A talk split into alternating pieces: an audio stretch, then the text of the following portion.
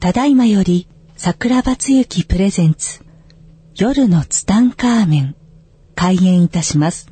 なお、この番組は、アホになってください。笑ってください。大爆笑してください。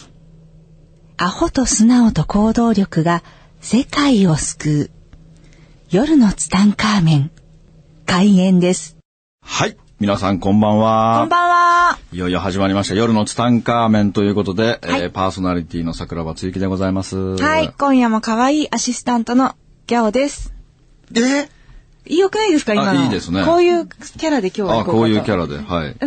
可愛いキャラでいきましょう、そうですねじゃあはいはい。というわけで今週もね、えー、30分間、一生懸命頑張りましょう、ギャオちゃん。頑張りましょう。はい、ギャン、あ、ギャンバリ、新しいね。新しいですねはい。今週もあの、オーディエンスの方がですね、たくさん見えて、ありがとうございます。ありがとうございます。美人ばっかりですね。ねえ、ギャルに囲まれてね、ちょっと、どうし、どうしようかね。なんかギャルに見つめられてるんですよ、さっきから。デレデレしてますねね、ギャデルレデレしてるよね。楽しいですねあの、タイプの人がいるんですよ。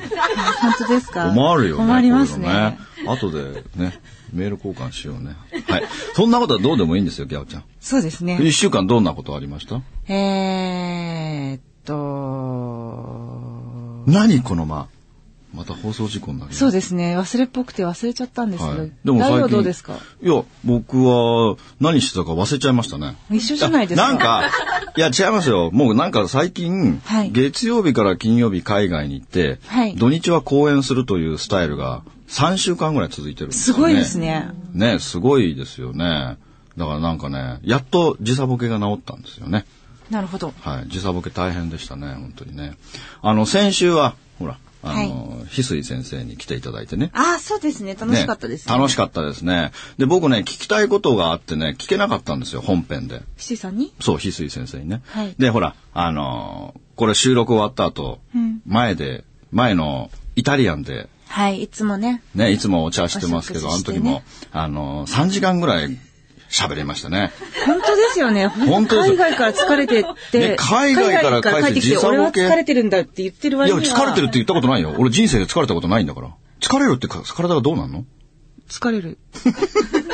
まあ、じゃあ疲れてないにしろ大変なのに、そうですよ。でも、ほら、だいぶいや今イタまリでアン見でえはさたのに、イタリアンでまた息を吹き返して、違いますよ。イタ喋りリア続けンて。ましたよね。いやいや、イタリアンでは翡翠先生が3時間講演会してくれたでしょずっと僕うなずいてたじ ゃん。まあ、全く逆です ね。ついさんに喋る隙を与えずに、本当にうん、なんか乗り移られたみたいに喋り続けてましたよ。え本当怪しい話。ああ、え、怪しい話なの、あ、そうなんだ。そういうのを録音して流したいよね。そうですね。ねえ録音するのは私の役目でしょそうですよ。わかりました。なんだっけあの、僕質問したかったことがあってね。あそうだ俺、忘れて翡た翠先生はさ、はいとにかくさ、モテるんですよ。あ、わかる。すごいモテるじゃないですか。はい僕の3分の1ぐらいモテるから、自慢ですすごいジェかラシー。あ、間違えた間違えた。僕の3倍ぐらいモテるから、ちょっとジェラシーなんですよ。ちょいちょい自慢挟んいできやますいよ、ね。やいや、挟んでないですよ。1ミクロンも挟んでないんだけど、はいあの、よくね、公演とか、夢があるんですよ。公演、はい講演会の夢があって聞かせてくださねい。あの、ほら、講演会とかさ、懇親会とかあった時にさ、はいこう、何気にね、その美女がね、うんこう、耳元でね、うん。囁くんですよ。なんて桜庭さん、今日の公演とても良かったです。うん。ホテル、何号室ですかみたいなの、そういう夢な んですよ。昭和 ですね。なんで昭和なの鍵なをんで昭和な鍵のをこう差し出すみたいな。あでそういうね、やっぱ男だからカーそドうキいうーだかそうらいう夢が、無理です夢があるんですよ。何号室ですかみたいなね。で、302号室ですみたいなの言うと、後からコンコンって来たりしてね。そういう夢があるでしょ何その顔、怖い顔は。でね、翡翠先生にはい聞いてみたんですよ。なんかそん、うん、うん、そう、先生はそういう経験ないですかって。なんか好みの人から、そうそう、なんか、翡翠先生、この後ホテルはどちらなんですかみたいな。ちょっと、ふお茶しに行ってもいいですかこれさ、放送して大丈夫ですかあなたの部屋にこの話。大丈夫ですよ。いや、違う違う、ないんですかって先生に聞いたんあであ、びっくりした。うんす。うん。先生があるって言ったわけじゃなくて、先生に、はいそういうのあるでしょって言ったら先生が、一回もありませんって言 った。なんそれで、はい。実はね、僕ね、一回だけあるんですよ。ええ一回だけあるんです。あのね、えっ、と、釧路かどっかで講演させてもらった時にね、北北海海道道のね。で、その時ね、あのーまあ、20人ぐらいの方が懇親会に来てくれて、で、その時もね、なんか、マッサージ師の人とかなんか、あのーセラピストの方とか多かったんですよ。はい。だから、その人たちがね、こう、入れ替わり立ち替わりね、僕のマッサージをしてくださった肩の、僕の後ろに回って。いいじゃないですか。ね、その美女とかさ、あのもう60過ぎの方たちがこうマッサージしてくれるわけですよ。うん。で入れ替わり立ち替わりしてくれるのね。はい。で、あーありがとうございますとか言われながらさ、で、結構可愛い子とかいたんですよ。で、あ、なんかいいなとか、そんな子たちもなんか知らないけど、全部マッサージしてくれるんですよ、入れ替わり立ち替わりね。はい。で、その時いろいろこう話しかけられたりして、で、後ろでマッサージされてるから、こう、後ろ振り向けないじゃないですか。ああ、まあそうですね。前、前向いてますそよう。ね。だってその他にも僕喋らなきゃいけないじゃないですか。前に人がいるから、その人たちに向かってなるほど喋りながら、誰にマッサージされてるかわからないけども、それ、マッサージされながら喋るでしょ。で、入れ替わり確かわり来て、いろんな、後ろからもこう、いろんなことを囁かれたりするんですよはい。で、囁かれると別にいやらしいことじゃないんですよ。はい普通の、あの、坂本さんの趣味とかなんかあったりするんですかとかさ、なんかそのたわいもない話されてる中懇親会での、されてる中で、急にね、耳元にね、桜庭さん、ホテルは何号室なんですかって言われたの。 おもうね、ドキッとして、ついに来たと。来ましたね。夢がつい。に、ついに僕の時代が来たと。夢が叶う。夢が叶ったって。はい、302号室でってパッて振り返ったら、後ろに菅井金みたいなおばちゃんが。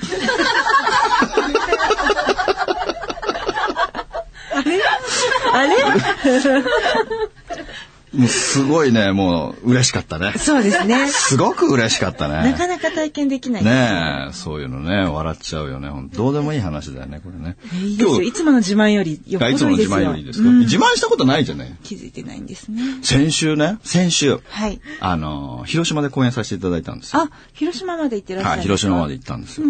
それでね、広島でね、講演してる最中にね、はい。なんかね、おば様、いや、おば様さ、失礼だな。お姉様方のね、お姉様方お姉様方の視線が、僕の股間に感じるん ですよ。来ましたね。なんかこう、目線がね、はい。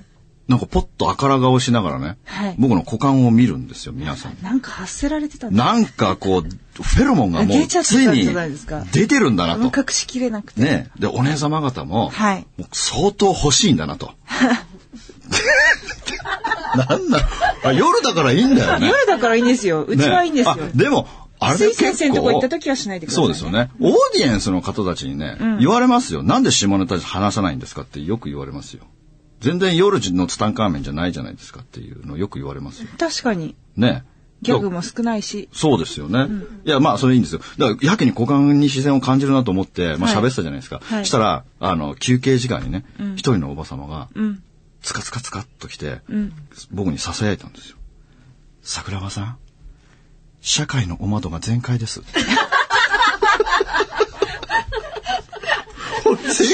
社会の窓が 社会のお窓って単語ね、30年ぶりぐらいに聞きそまうしたでよ。すね。社会のお窓が全開ですって言われて、パッて見たら本当全開だったんですよ。いい話してたんですごい恥ずかしかったです広よ。島でもそうですよいい話してたはずなの。に人生はブーメランの法則ですとか言いながら、社会の窓が開いてるんですよ。 投げかけたものが投げかけたものが帰って帰ってくるんですとか言っ帰てってきましたよ、もう。すごい恥ずかしかったよ。もう、公演最中に言ってほしかったですよね。いや、もうやけに、優しさじゃないですか。やけになんか視線を感じるなと思ったんですよ。全然欲しいからじゃなかったんだね。そうですね空いてるからだったん勘違いでだすねね。もう本当にね、恥ずかしかったわ。そうでね、その公演の時に、はい公演の前にね、すごい美味しいご飯をごちそうになったんですよ。うん。で、ごちそうになって、その多分ね、食べ合わせの問題だと思うんですけど、はい。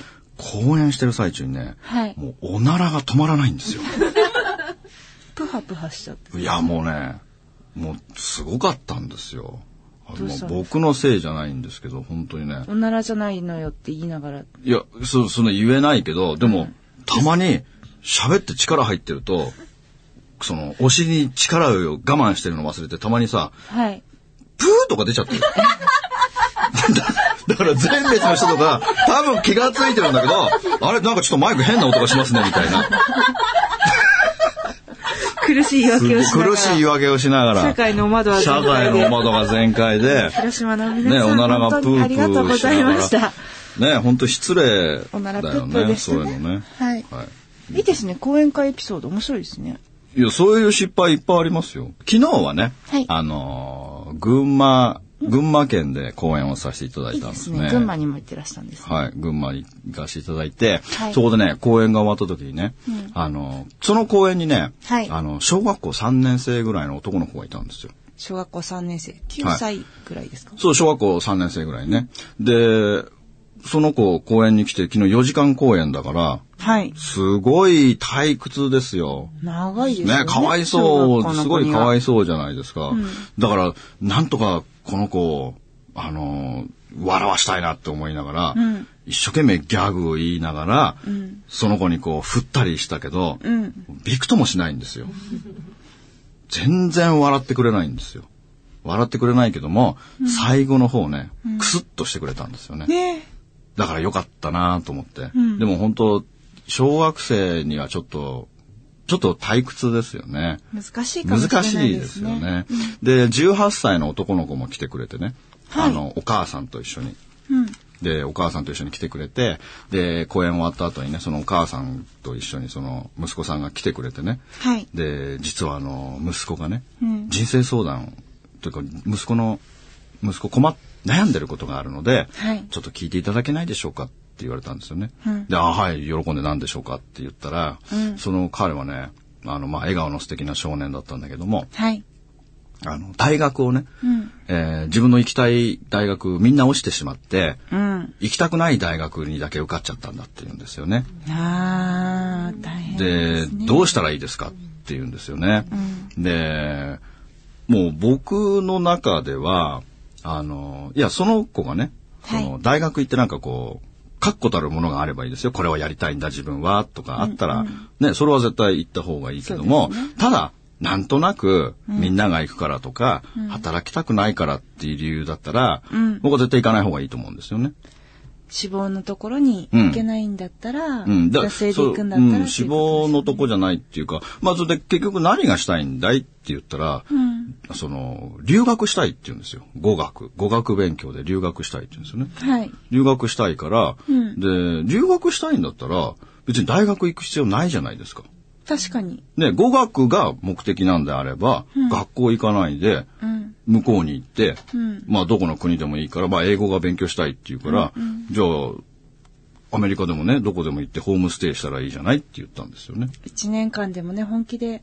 そうですホよームステイと。かあの学校行くよりもうん、現地に行った方が絶対早いんですよ。例えばお友達ができるとか、彼女が、アメリカそうのそ彼女うそうそうができるとかだん上達しますよね。やっぱ語学はね、スポーツなんでうん、現地にね、行った方が早いんですよね。はい。やっぱりね、勉強するよりね、あの、向こう行ってね、喋んないとダメですよ。習うよもりう。習うより慣れろですねうん語学はスポーツだから、んどうね、絶対向こうに行った方がいいから、まあそういう話をしたんですよね。で、してね、はいあの、自分の子供の話とかしたんですよね。うん。で、僕はほら、もう自分の息子はさ、はいとにかく勉強ができないんですよ。勉強嫌いなの。はあ、そうなんですね。大嫌い。だってし、僕が、僕の DNA が入ってるから嫌いに決まってる じゃない。僕なんかもうずっと偏差値25だからね。勉強したことないんだかそらん。なのどうやって取るんです か逆にすごいですよね。いや、だから、はいうちの息子には僕はもう小学校の時からずっと言ってましたよ。お前はバックパッカーになれって。うーん。バックパッカーっていうのは、あの、のね、リュックサック1個で、はいその、アジア中回ってきなさいっていう、ずっと小学校の時からずっと言ってたんですよ。はい。でも息子は、そんなの嫌だ。そんなの嫌だって言って。で、中学校のね、卒業、あ、高校行く時も、はい。あのーその三者面談みたいなのあるじゃないですか。進路相談。進路相談みたいなね、そはのいどこの高校を受けるかっていう、その中学3年生の時の進路面接みたいな時に、はい。父ちゃん来てって言われて僕行ったんですよ。うん行って先生とね、はい。えー息子と僕で。で、先生が言うわけですよ。息子さんは、このままだと、どこの高校も行けませんって言うん ですよ。だから、いや、僕は、高校に行くなよって、小学校の時からずっと洗脳してきたんですと。どっかで聞いたことあるような流れですが、はい。いや、だって本当にそうなんですよ。だから先生に僕聞いたんですよ。先生何のために高校行かなきゃいけないんですかって言ったんです、先生に。なんて答えたんですか、先生で。先生なんかしどろもどろでしたよ。あ、そうです。そんなこと言われたことないじゃないですか、先生は。確かに、先生になんそうだからそ僕はういう親御さんっていないかもしれ僕ない。は高校に行かしたくないんですと。また来てますね、はうんい。来てますね。うん。だって高校に行く意味がないじゃないですか。だって勉強できないんですよ。勉強嫌いなんですよ。はい。勉強嫌いな子になんでまた高校行ってまた3年間勉強しなきゃいけないのか僕は意味がわかんないから、はい。いや僕は行かしたくないんですと。うん。でも、ね、先生は生かしたいんですかだから逆に僕は先生みたいな人だね先生は逆に生かしたいんですかうちの息子を高校に生かしたい。なんで高校に生かしたいんですかって。だから僕が先生なんですよ。私なんか先生のことを思うと胸が苦しい です。そんなこと言うお父さん困ります。いや、それで、まあ先生とこういろんな議論を交わしたんですよ。はい。で、僕としては高校い、ね、別に行かなくていいんだとずっと言ってるから、高校は行かなくていいんです。うん。だって勉強嫌いなんだから。でも、なんかね、息子が、うん。あの、次の日先生に言われたんだって。うん。桜庭君のお父さんってすごい人だねって。で、あの、あまりにも僕が、そう、持論を展開したもんだから、 はいこ。の人どういう人なんだろうと思って、僕の名前をネットで検索したんだって。 何出てきたんで検索すしたらかさ何出てきたんですかいや、もう宇宙の法則講演会とかやってるわけですよ。怪しい。だから完全に宗教家なんですよ。怪しい。だからもうお父さん宗教家になっちゃってるんですよ。だそうですね。からお父さん危す険人ごい物ですね。お父さんすごい人なんだねって言われて、はいえー息子も、ははいい、そうなんですって答えたっていうね。あのーだから、その息子さんにもそういう話をしたんですよ。だから、大学行く意味がなくないって言って。で、とにかくその、今まで彼はね、はい。あの、働いたことがないんだって。アルバイトしたことがない。もう18歳なんですよ。まあ、高校生で別のことしてたら、まあ、しバイトしない子もいますが。うん。今、それは、まあ、全然それはね、言い悪いはないんですけど、はいでも僕なんかほら、9歳から働いてますからね。そうですね。はい。だから、まあそういう話もしたんですよね。うんで、とにかくそのね、いただなんとなく行きたい大学に、はいお父さんとお母さんがその大学いくらするのか僕知らないですけど、1年間100万ぐらいするんですかもっとうん ?200 と万、高いとこだと結構するって聞いてああ、ますそう。ね。お父さんお母さんね、かわいそうじゃないですか。うん。ちょっとお金持ちの家ならね、まだいいですけどね、普通の家だったらね、そんな年間100万とかちょっときついじゃないですか。そうですね。彼がやりたいことがあって。そう、やりたいことがあってね。そう、どうしてもだったら、そ親れ御さは、んもねうん、それは応援するけれどはも、い別に、ただなんとなくみんなが行くから、みたいな、そういう理由だったら別に行かなくていいじゃないですか。うん。だから、ね、その辺を一生懸命喋った時に、はいあのー僕はね、バックパッカーになったらいいんじゃないっていう話をしたん出ですよ。た。バックパうッんカバー。ックパッカー推しなんです よ、僕は。だってバックパッカーって、僕35歳で初めて、あの、アジアに行きました。んその時ね、ものすごいカルチャーショックだった。うん。もうその時ね、本当に、どうしてもっと早く来なかったんだろうかってすごい後悔したんですよ。うーん。で、日本ってほら、ね、もうビニールハウスみたいに、もう何不自由ないじゃないですか。ご飯食べようと思えば安全いですつしでも食べれるい、しいことですけど。ねえ、もう本当に困ることがないじゃないですか。ではもいそのアジアの貧困地域行くと、本当日本での当たり前はもう日本の常識が世界の非常識ですから、はい。すごい本当に僕はカルチャーショックだった。何もかもがカルチャーショックだったんですよ。はいだからああいう経験っていうのはね、僕絶対若いうちにした方がいいと思うんですよね。だから彼にもバックパッカーになった方がいいっていうのを押したんですよ。そしたらね、彼がね、だんだんだんだんね、目が輝き出してきたんですよ。へえも。うキラッキラしてきて、はい。で、どこ行ったらいいんですかって言う から、じゃあそうだな。僕はあの、ほら、僕タイのチェンマイがね、僕一番好きな街なんですよ。日本以外いいでです好きな街はタイのチェンマイで、だってテンタイのチェンマイは僕ハマっちゃってね。はい。で、バックパッカーってね、結構タイのチェンマイにハマっちゃってね、帰れなくなっちゃうんですあよ。れ、カオサンロードとか有名ですけど。でカオサンロードはバンコクです。あ、そっかそっか。はい。チェンマイじゃないのチェンマイじゃないんです。違いました。はい。だから僕もね、チェンマイにハマっちゃってね、結局、1年ぐらい毎月行ってましたもんね。で、遊びに行くだけはできないからって言って、結局スパを経営することにして、んその名目で毎月毎月チェンマイに行ってたんですよね。へえ、そんなこともされてたんですね。そうなんですよ。でもね、あの、1年半で潰れちゃったんだけどね。うん、すぐ潰れちゃったね。で、だから、チェンマイに僕友達いっぱいいるから、はいあの、そういうとこでホームステイしたらいいじゃないか。あ、紹介だからしてウルもルいいンよって滞在期ですよ。あいいですねもうリアルウルルン滞在期、こいや、いいですね。いいでしょ大変ですよ、リアルであれやろうとしたのら。大変なんですよ。うんでも、やっぱりタイのチェンマイってね、すごくいいとこなんですよ。で、田舎だから、でも一応タイ第二の都市なんだよ。うーん。あの、タイの王様がそのチェンマイの方だから、チェンマイをすごく大事にしてるんだよね。で、日本の京都みたいな感じなんだよね。別に5番の目になってるとかそういうんじゃないんだけど、はい。一応日本の京都って言われてるね。で、そこ、そこね、僕は何が好きかっていうとね、あの、普通に道歩いてるとね、はい。普通、おはようございますとか言うじゃない、こんにちはとか言うでしょ、その挨拶がね、ご飯食べたかいっていうのが挨拶なの。へえ。それは、なんでですかそれは、ご飯食べたかいっていう、結局ご飯食べれない人が多かったでしょ昔。あ、うん。だから、それが今でも残ってて、ご飯食べたかいって言って、まだだよって言うと、じゃあうちで食べてきなって、これが挨拶なんですよ。こあーれで本当にご馳走してくれるんですあったよかい。あったかいでしあょったかいうんうんだからご飯食べたかいっていうのと、お風呂入ったかいっていうのが挨拶なんで、入ってないよって、じゃあうちで入ってきなっていうね。すごいあったかいでしょいいですね。今でもそうですか今でもそうですよ。じゃあ、もし、そうの、ん群馬でお話しされたうん彼が行っても、うん。優しくしてもらえる、もちろんです。よ。もちろんですよ。そういうのってすごいショックですよね。知らない彼からしたら。すごい世界ですよ。ま若だ18歳でしょ、うんまだね、そういうの、そういうのね、その10代でそういう経験をしたらね、すごくいいですよ。だから結局うちの息子も、あのー去年ね、はい去年高校卒業して、で、初め大学行きたいって言ってたんですよ。いからはい。でも大学何のために行くのっていう話をままた同じ話を繰り返すわけですよ。はい。やりたいことあるのって言って、ないっていうわけですよ。うん。で、なん、じゃあなんで大学行くのって言った時に、いや、就職したくないからって言うんですよね。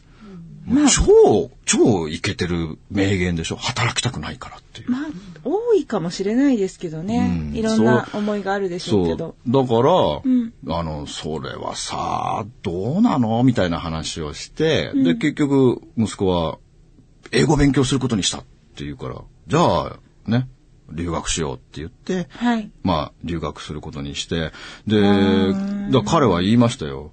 父ちゃんもっと早く行ってればよかった。やっぱり、父ちゃんの言う通りだった。太早く陽行のってれ息ば子よかさっんた。の年齢でもうん思うっていうこ思とうですよね。思う思う。うん。だって本当にカルチャーショックだし、人生勉強にすごくなるし、こっから先の人生長いからね。はいやっぱりその若いうちに何を経験するのかっていうのはものすごい大事ですよね。英語だけではなくて何か経験して何かを得てるってことですよね。うんいや、その語学も大事だけども、やっぱりその現地を行ってね、その、やっぱり貧しい、その貧困地域を見て回るっていうのはすごく大事。やっぱね、感じるものが違いますよ。だってテレビの世界だもんね。そのテレビの世界が実際に自分の目の前にリアルに展開されてるわけでしょ。はい。そりゃいろいろ感じますよ。うんい。ろんなこと感じますよ。そういう経験はお金払ってもできないですからね。そうですうね。ん、だから彼は、ね、どうなるかわかんないですけど、実際にね、あの、言ってくれるといいですよね。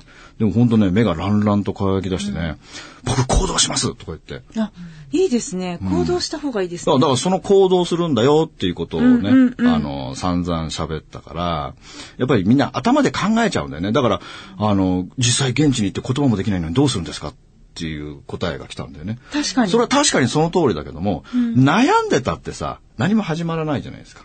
まずは行動。だってこ、習うより慣れろだから、うん。だって喋れるようになってからホームステイしてどうするんですかそうですね。その、喋れるようになるまで何年かかるんですかそうでみすんね。な、みんな考えすぎなんだよね。そうですねもうちょっと、うん動かないと、行動しないとね。だってみんな考え、考えすぎて、考えすぎるがゆえに行動できなくなってしまって、時間だけが過ぎていって、まあいいやってなっちゃうんだよね。そうなんですよ。うん。だから、とにかく彼はもう一日でも早く。で、僕は言ったんですとにかく、あの、お父さんとお母さんにもう1円も出させないで、ねってお願いしたんですよ。自分もで。うそう、自分で。稼いみてだからとにかく僕は彼に言ったのは、今ね、えあそれーだからすごい3ですね月、4月、5月、6月、7月と、もう5ヶ月間死ぬ気で働きなさいと。5ヶ月間働いたら50万円貯まる。最低ね、月10万ぐらいになるでしょうと。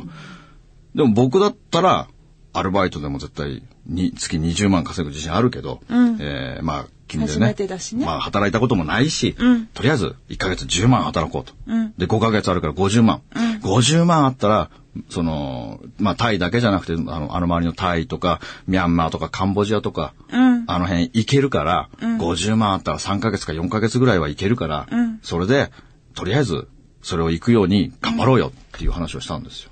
そしたらね、本当目が輝き出してね、僕行きたいですって言ったんですよね。いいですはねい。それで、例えばバイトをして何かうん見つけたら、それはそれでそうもですそうですいいし、うんじゃあその最初の言ってた通り50万円貯めて、海外に出てみるもいいですし、そうなんですよね。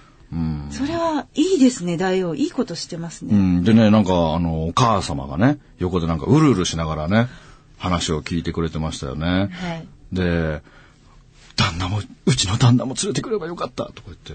そうですね、旦那さんも一緒に説得してもらうと、すごく早いですね。うん、っていうか、あのー親孝行しなきゃダメなんだよっていう話をすごくしたんですよ。やっぱり、今までそんな、だってもう18歳でしょ ?18 歳でずっと、あお小遣い、だって働いてないんだから、うん。お金、高校生のお小遣いって1ヶ月いくらなんですかね ?3 万とか5万ぐらい使うでしょそんなにもらえるもんなんでいすや、かね僕は知らないですよ。僕はもう私の時代、は僕は小学校からもらったことないからね。もうちょっと少なかった気あ、がし少なかまっすたけどうん。今、お金かかるでしょいろいろ携帯とか。あ、そっかう。ん。だからまあ3万か5万か知らないけど、毎月毎月もらってたわけじゃないですか。そうだ、自分で稼がない。もうね、僕の中ではもう、高校中学卒業したらもう立派な大人だからね。うーん。僕の中では。はい。うんだから、もう彼はもう一切お金をね、お父さんお母さんがもらわない。逆に給料をもらったら、お父さんお母さんに今までありがとうって2万円でも3万円でもいいからあげなさいって言ったんですよね。あーはいで、とにかく7月までにお金を貯めて、で、そのお金で、えーそのアジアにバックパッカー行こうって。で、もしタイのチェンマイに行くっていうんだったら、僕はその誰かね、あ、誰か僕の友達を紹介するから、ホームステイそこでしたらいいよっていう話をしたんですよね。そしたら本当ね、目がランランと輝いてね、もう僕、こ、行動します。また、坂本さんに連絡させていただきます。って、いいですね。ねえ、だから彼がどうなるかわかんないですけども、はいまあなんか行動してね、なんか変わってくれたらすごく嬉しいですよね。いい話でしたね。しょうがない。だって僕、根が真面目だもんね。うん。え、今突っ込むとこだよね。あ れね、しょうがないよね、真そう面で目だかすらね。ね。今、彼もそうですし、話を聞いてくださって、なんか始めたとかね、あの、見直したっていう方、そういでらっしすゃねったらね、教えていただいたら嬉しいですね。そうですね、嬉しいですね。なんかね、行動して、はいなんか変わればはい嬉しいですよね。本当ですね。はい何かね、あの、大王の話を聞いて、もしくは何か始めたっていう方、またお便りなどでお知らせいただければ嬉しいですね。そうですね。えー、メッセージいただけるとね、嬉しいですね。はい。では、今週はこの辺で、はい、ありがとうございました。はい、ありがとうございました。また来週バイバこの番組の提供は、自由が丘パワーストーン天然石、アメリの提供でお送りしました。スマイル FM はたくさんの夢を乗せて走り続けています人と人をつなぎ地域と地域を結びながら全ての人に心をお伝えしたいそして何よりもあなたの笑顔が大好きなラジオでありたい 76.7MHz スマイル FM